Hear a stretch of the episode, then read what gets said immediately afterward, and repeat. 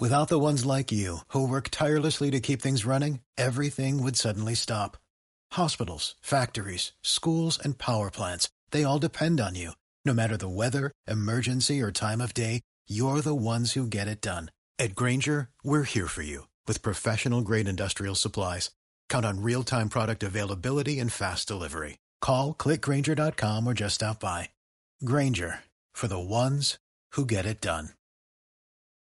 Buenas noches, audiencia. Nos encontramos de nuevo bajo el mismo cielo que hoy se adorna con versos de tango y perfume de mujer. Hola, Mirna, compañera en la redacción de este micro que nos une en acordes y compases del tango, raíz de nuestra cultura inmigrante y parte indiscutida de nuestra identidad cultural.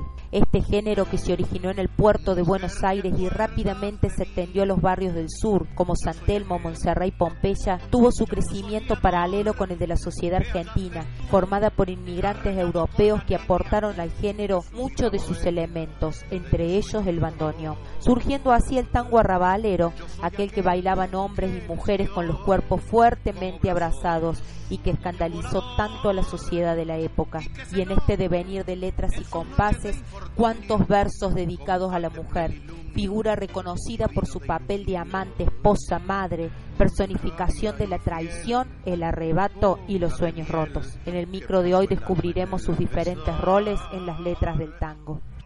Si nos remontamos a 1905, el tango titulado La Morocha con letra de Ángel Villoldo, en sus versos presenta a la mujer diciendo yo soy la morocha, la más agraciada, cuya tarea era la de servir al hombre y cantar con dulce acento, con tierna pasión. Además, no siente pesares, alegre pasa la vida y es la gentil compañera que conserva la vida para su dueño. Refleja la representación arrabalera de la mujer, que afirma su lugar de pertenencia como compañera del hombre, que lo sigue a codo a codo en la difícil tarea de abrirse paso en la sociedad porteña pero la mujer no siempre gozó de una mirada tan romántica. La falta de oportunidades laborales, el hambre y el hacinamiento en los conventillos empujan a la inmigrante a buscar refugio en los antros y prostíbulos de los barrios de la Boca. En 1920, Luis Roldán compone Carne de Cabaret, donde describe la vida y el dolor de una percanta que debe vender sus besos para mantener su ingrata vida. En otras letras, como El motivo, narran las desventuras de aquellas mujeres que fueron abandonadas por la belleza de la juventud. Y como canta el tango, está enferma, sufre y llora y manía con sentimiento de que así, enferma y sin vento, nadie más la va a querer y Roberto Goyeneche, con De mi barrio, termina de narrar en primera persona el vil engaño de una moza que pretendió vida de rica y entregó su vida a un bacán. Este es un tango colmado de versos que reflejan la tristeza y compasión por el mundo de la prostitución. Me llaman loca y qué sé yo, soy flor de fango, una cualquiera, culpa del hombre que me engañó.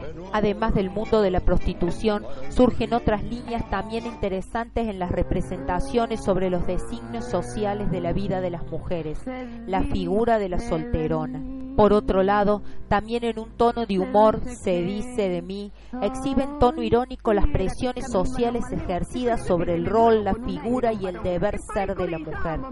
Es tanto lo que sobre la mujer se dice que más allá del comportamiento, la belleza, fealdad, bondad o maldad de la mujer, su figura genera una obsesión. En tono irónico y desfachatado, imposible no vincular esta letra con la voz de Tita Merelo.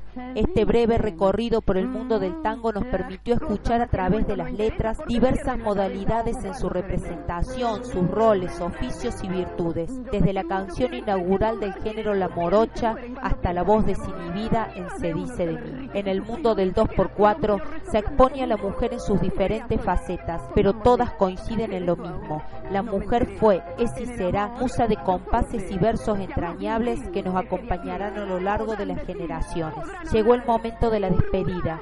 Mirna Urrutia y Verónica Basualdo agradecemos su compañía y escucha en nuestro micro radial. Y no dirán que me engrupí porque modesta siempre fui. Yo soy así